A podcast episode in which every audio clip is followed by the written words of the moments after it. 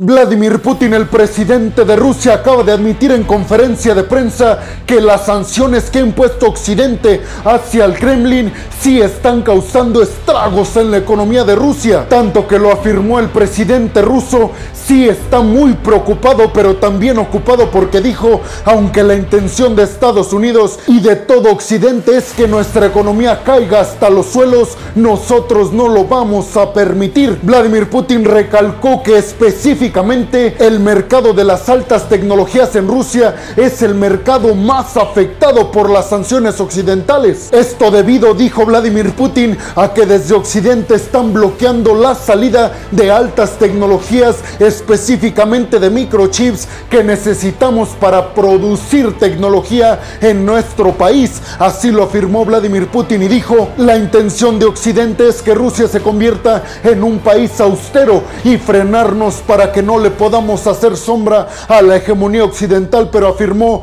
ya están trabajando fuertemente todos sus asesores para frenar esta crisis económica y tecnológica en Rusia. Y es que Vladimir Putin dijo que la intención de Occidente es desconectar por completo a Rusia. Sin embargo, afirmó, hoy en día, gracias a la globalización, es imposible desconectar por completo a un país, aunque todos los demás se pongan de acuerdo. Pero en este punto me quiero detener un poco y es que miren ustedes la paradoja, ya que Vladimir Putin está diciendo que gracias a la globalización Rusia hoy no puede desconectarse por completo del mundo y que gracias a la globalización hoy Rusia tiene una oportunidad de crecimiento. Globalización que hay que recordar, Vladimir Putin quiere terminarla y se supone es una de las razones por las cuales Rusia está intentando agredir al mundo occidental y específicamente tumbar a Estados Unidos del para quitar a la globalización. Ustedes entienden la ideología de Putin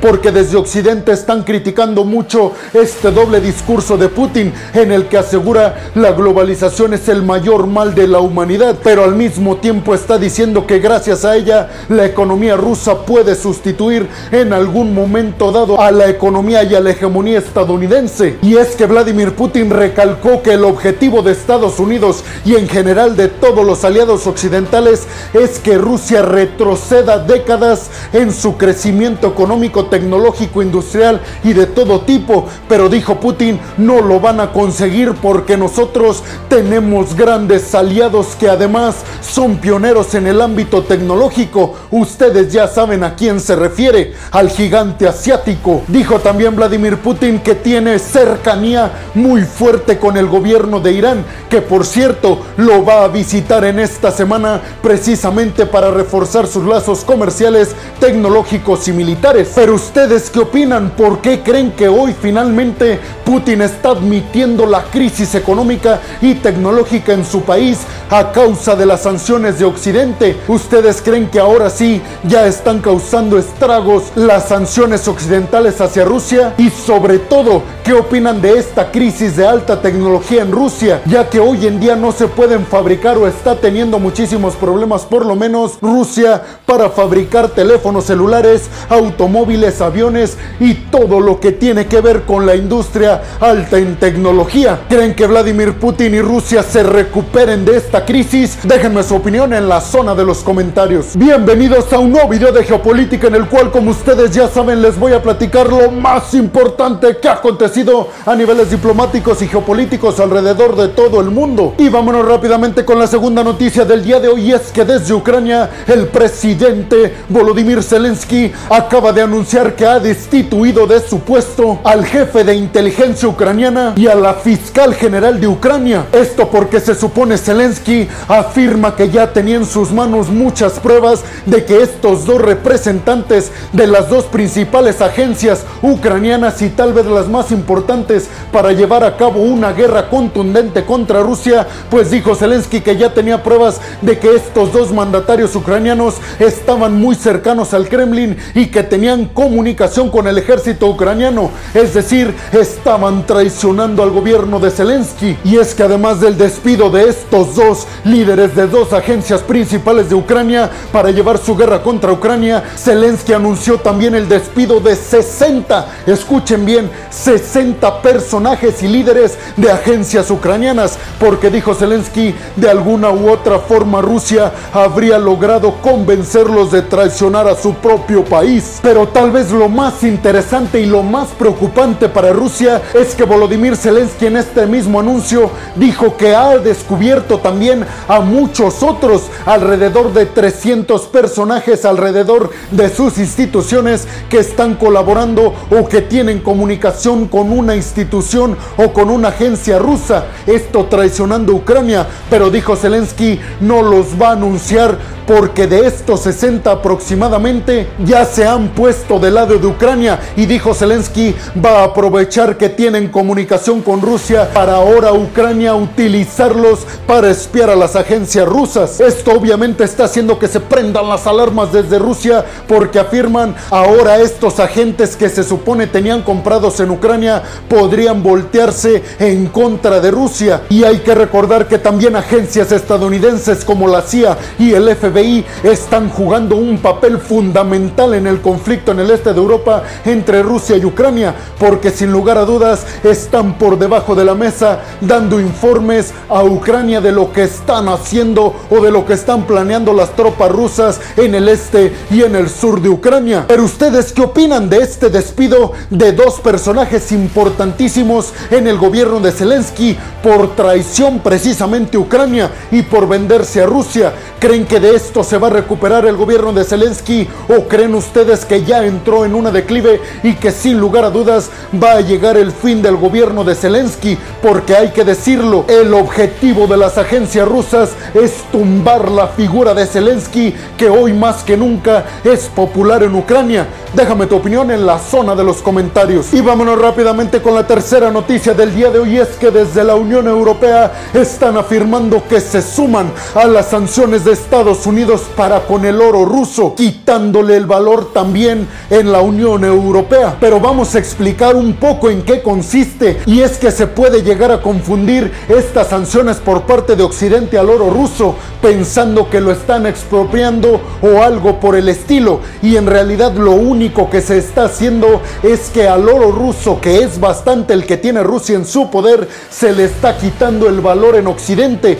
¿Qué significa esto? Que ninguna empresa o persona en Occidente puede comprar o vender algo conforme a las reglas o al valor del oro ruso. En pocas palabras, con estas sanciones de Estados Unidos, el Reino Unido y el bloque europeo, el oro ruso ya no vale nada en Occidente. Obviamente, empresa o persona que se atreva a comercializar o a comprar oro ruso será acreedor o acreedora a sanciones fuertísimas por parte de los gobiernos de Occidente. Y es que también hay que decir un punto muy de las sanciones que está llevando a cabo la Unión Europea para contra Rusia. Y es que desde Alemania, que por cierto hay que recordar, Alemania es uno de los países de la Unión Europea que más ha recibido amenazas por parte del Kremlin conforme al gas natural y a cortarle el suministro por completo del gas natural desde Rusia que va hasta Alemania. Pues a pesar de todas estas amenazas que ha recibido Olaf Scholz, el canciller alemán, por parte de Vladimir Putin y Gazprom,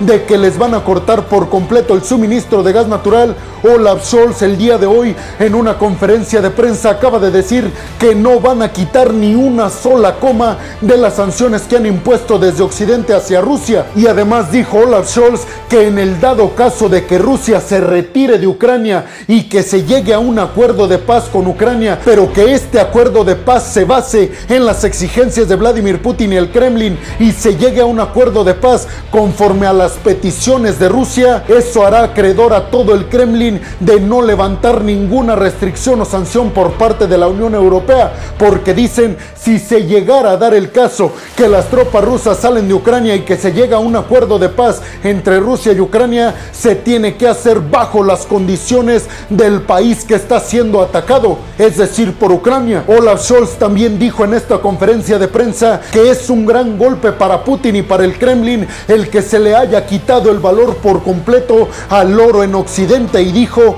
nosotros y el G7 estamos ya actuando para que Rusia al mediano plazo sea un país chiquitito, económicamente hablando. Pero tú qué opinas? ¿Crees que estas sanciones occidentales contra Rusia, específicamente en el oro, ayuden más a la Unión Europea y perjudiquen más a Rusia o viceversa? Déjame tu opinión en la zona de los comentarios. Y vámonos rápidamente con la cuarta noticia del día de hoy es que desde Irán el asesor de seguridad del líder supremo del presidente iraní acaba de anunciar que su país, es decir Irán, ya cuenta con todos los medios técnicos y todos los recursos para la construcción y el desarrollo de la bomba atómica por parte de Irán, pero dijo todavía no se aprueba este presupuesto y este desarrollo por parte del Parlamento en Irán, pero aseguró nosotros ya estamos trabajando para desarrollarla y hacerle frente a Estados Unidos e Israel, porque hay que recordar que con la visita de Joe Biden a Medio Oriente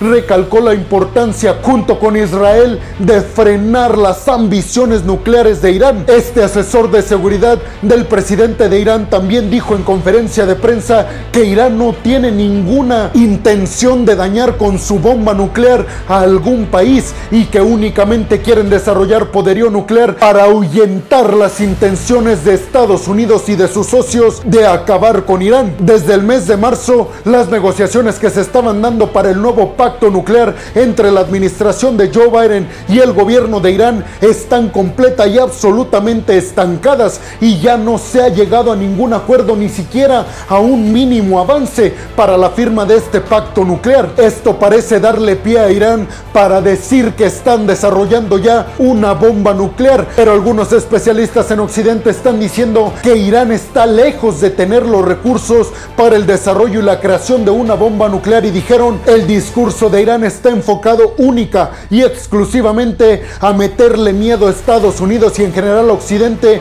para que el pacto nuclear se negocie con ventajas para Irán. Además, este asesor de seguridad del gobierno de Irán que les digo dijo todas estas declaraciones, afirmó al final de la conferencia de prensa que en el dado caso de que Irán se sienta hoy en día agredido por Estados Unidos o por Israel, inmediatamente van a recurrir a la ayuda del Kremlin porque dijo tenemos todo y el completo apoyo de Vladimir Putin para llevar a cabo políticas que aseguren nuestra seguridad nacional específicamente refiriéndose a Israel y a Estados Unidos pero también Arabia Saudita que se ha manifestado total y abiertamente en contra de Irán ahora en esta gira de Joe Biden a Medio Oriente. Pero ustedes qué opinan? ¿Creen realmente que ya Irán cuenta con todos los recursos necesarios para el desarrollo y la creación de la bomba nuclear? ¿O creen que se trata únicamente de un discurso para negociar de mejor forma el pacto nuclear nuevo contra Estados Unidos?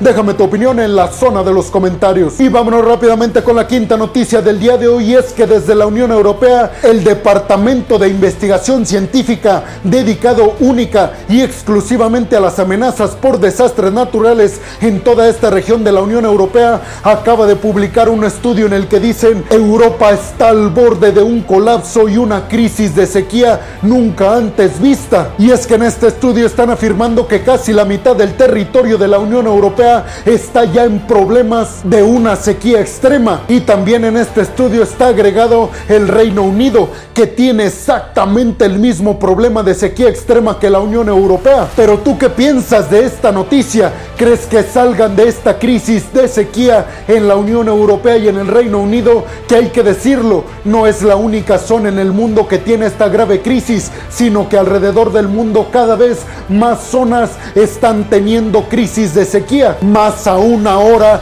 que se está dando una ola de calor en Europa nunca antes se había dado. Déjame tu opinión en la zona de los comentarios. Y vámonos rápidamente con la sexta y última noticia del día de hoy es que el presidente Erdogan de Turquía acaba de anunciar que se va a reunir cara a cara con Vladimir Putin durante su gira por Irán, país que también será visitado por Vladimir Putin para llevar a cabo una reunión trilateral entre Irán, Turquía y Rusia. Por otro lado, la reunión entre Vladimir Putin y el presidente Erdogan de Turquía estará enfocada única y exclusivamente a llegar a una solución para la exportación y la importación de granos ucranianos que ayudaría muchísimo a la crisis alimentaria que se está dando alrededor del mundo. Pero tú qué piensas? ¿Crees que Turquía logrará hacer que Rusia e Irán bajen, digamos, las tensiones para con Estados Unidos y Occidente? Déjame tu opinión en la zona de los comentarios. Y bueno, hemos llegado al final del video del día de hoy. Les quiero agradecer mucho por haber llegado hasta este punto del video. Además, recordarles que me ayudarían muchísimo compartiendo este video en todas y cada una de sus redes sociales.